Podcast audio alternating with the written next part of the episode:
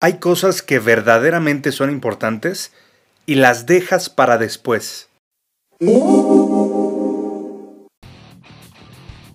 Mi hermano, bienvenido de vuelta a Conquista tus Límites. Estrategias prácticas para emprendedores casados que buscan desbloquear el potencial de sus negocios y de su vida. Yo soy tu coach táctico, Ezra Michel. What is your profession? Ser emprendedor es complicado. Ser esposo es complicado. Ser papá es complicado.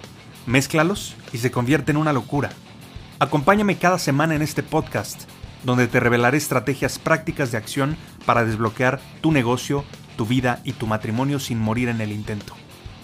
Bienvenido a esta comunidad para hombres de élite. Bienvenido a casa, mi hermano. Is Sparta!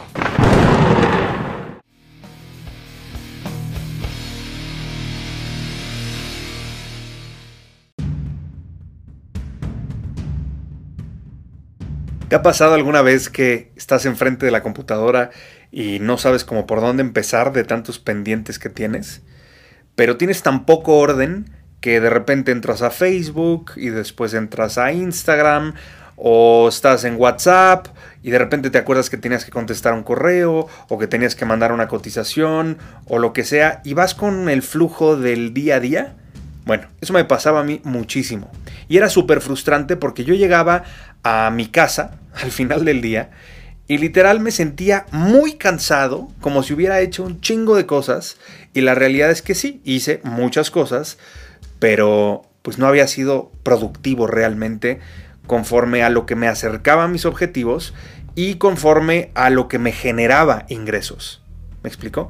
Como te lo he dicho en episodios anteriores, la realidad es que para tener una vida en equilibrio o para tener una vida en balance o como quieras llamarle, necesitas lana, necesitas estabilidad financiera.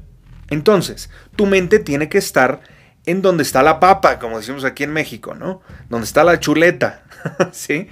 Tienes que enfocarte en aquellas actividades que te van a generar ingresos y en aquellas actividades que te van a acercar a tus objetivos en un mediano o corto plazo. Y a un mediano plazo me refiero un año, un corto plazo me refiero seis meses. ¿sí? Entonces, tienes que planear tu trabajo y trabajar tu plan. Si tú no tienes un plan, vas a tener fugas de tiempo y no te puedes dar el lujo de tener fugas de tiempo. ¿Por qué? Porque el tiempo es un recurso no renovable. Y fíjate, te lo voy a poner de esta manera. Está comprobado actualmente con estudios recientes que han hecho en el tema que la mayoría de la gente pierde entre el 40 y el 44% de su tiempo laboral en puras estupideces o en puras distracciones. ¿Sí?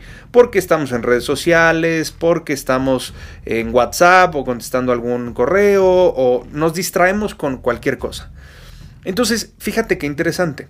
Si tú perdieras 15 minutos por hora, y puedes hacer la multiplicación si no me crees, si tú pierdes 15 minutos por hora y tú trabajas un promedio de 8 horas diarias por 5 días a la semana, vamos a poner, al cabo de un año habrías perdido lo equivalente a casi un mes de tiempo, veintitantos días, no recuerdo, creo que eran 24, 26 días, algo así. Si tú sumas todos esos 15 minutos por hora y lo multiplicas por días y lo multiplicas por las semanas del año, estarías perdiendo casi un mes de tiempo con 15 minutos que pierdes por cada hora. Es lo que yo llamo la ley del desperdicio. ¿Sí? Entonces, a lo que te invito en este episodio es a que hagas un plan. Pero este plan tiene que tener que ver con prioridades. ¿Cuáles son las prioridades? Lo que más tiempo te toma, pues es lo más urgente o lo más complejo. Con eso tienes que empezar tu día. Y tienes que establecer verdaderamente cómo vas a seguir en orden tu día, desde que te levantas hasta que te duermes, ¿sí? ¿A qué hora te vas a levantar? ¿Qué vas a hacer cuando te levantas? Casi, casi voy al baño y después desayuno y bueno, en mi caso es un poquito diferente. Yo me levanto a las 4.45 de la mañana y empiezo mi día a las 5. ¿no? Y hago una serie de rituales durante toda mi mañana. Te puedo decir que yo me dedico un par de horas en la mañana a mí, a mi crecimiento personal, a mi desarrollo, a mi aprendizaje, hago meditación, hago un poco de ejercicio para activarme, etcétera, ¿no? Y ya después empiezo mi día laboral y te puedo decir que mi día está milimétricamente calculado. ¿Siempre sale como yo espero? Por supuesto, siempre, al 100%. No, no es cierto, la verdad es que no. La realidad es que nunca te va a salir el plan perfecto. Y está bien, no pasa nada. Pero si tú no tienes un plan, vas a tener un caos incontrolable y obviamente es poco sostenible. ¿Sí? Entonces, ¿qué tenemos que hacer? Tenemos que planear nuestra semana ideal. ¿Cómo te gustaría que se viera tu lunes? ¿Cómo te gustaría que se viera tu martes, tu miércoles, tu jueves, tu viernes? No te digo que planees sábado y domingo porque igual quieres descansar o quieres hacer otras cosas, y está bien.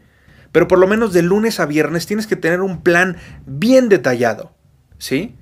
Y tienes que levantarte a la misma hora, tienes que dormir a la misma hora, tienes que comer a la misma hora, desayunar a la misma hora, cenar a la misma hora, hacer ejercicio a la misma hora. ¿Me explico? Y todo esto tiene que ver también con nuestro ciclo de luz y oscuridad y de esto te voy a hablar en episodios posteriores, ¿sí?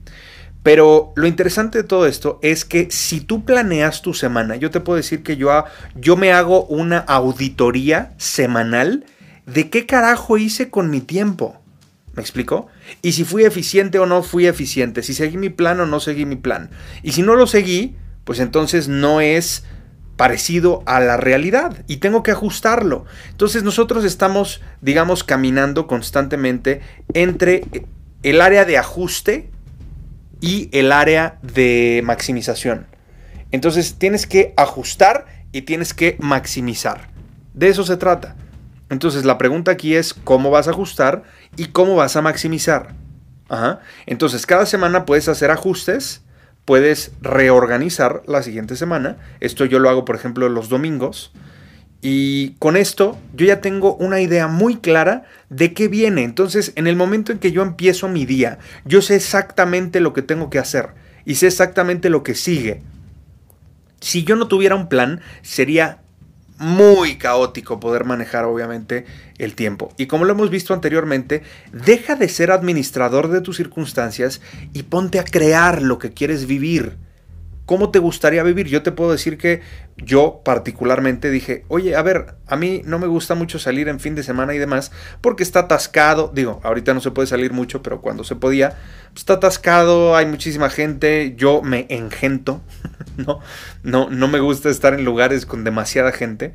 Y, y entonces me di cuenta un día que salimos a comer un lunes, me di cuenta que estaba súper vacío todo alrededor, ¿no? Entonces dije, oye, pues ¿por qué no descansar los lunes? Yo trabajo de martes a sábado actualmente y descanso domingo y lunes, ¿sí? Entonces yo hice un trato con mi familia, hice un trato con mi esposa y, lo manejamos de esta manera, ¿no? Y sobre todo, si tienes hijos, es esencial que haya horarios, es esencial que hayan rutinas, porque los niños necesitan rutinas.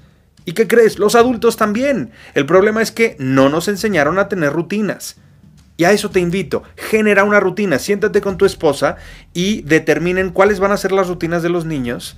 A qué hora van a desayunar, a qué hora van a comer, a qué hora van a cenar, a qué hora se van a bañar, a qué hora hay la siesta, ¿no? Y sincronicen su agenda. Yo te puedo decir que mi esposa y yo tenemos sincronizado nuestro calendario. Ella ve lo que yo tengo en mi calendario y yo veo lo que ella tiene en el suyo. Por lo tanto, somos súper eficientes y podemos vivir la semana mucho mejor. ¿Van a haber errores de repente? Sí.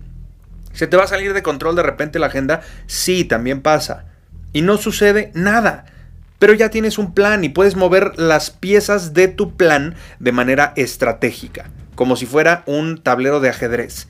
Entonces, ¿a qué te invito? A que tengas un plan, a que diseñes tu semana ideal. Y de esta manera dejes de drenar tu energía por poca organización y poco orden. Si te cachas también postergando o dejando las cosas para después, yo te sugiero que literalmente eh, digas 5, 4, 3, 2, 1, cierres lo que no tienes que estar haciendo y te pongas a hacer lo que es prioritario. ¿Sí? Corta con esas compulsiones que usualmente nos quitan demasiado tiempo y nos quitan demasiada energía. Deseo que te haya agregado valor este episodio. Y bueno, ponte a hacer. Recuerda, hechos, no palabras. Facta non verba. Te mando un abrazo y nos vemos, más bien nos escuchamos mañana. Gracias por su preferencia. Le recordamos que todos nuestros materiales están protegidos por derechos de autor, por lo que todos los derechos quedan reservados. Se prohíbe la reproducción total o parcial de este material sin el consentimiento por escrito del autor.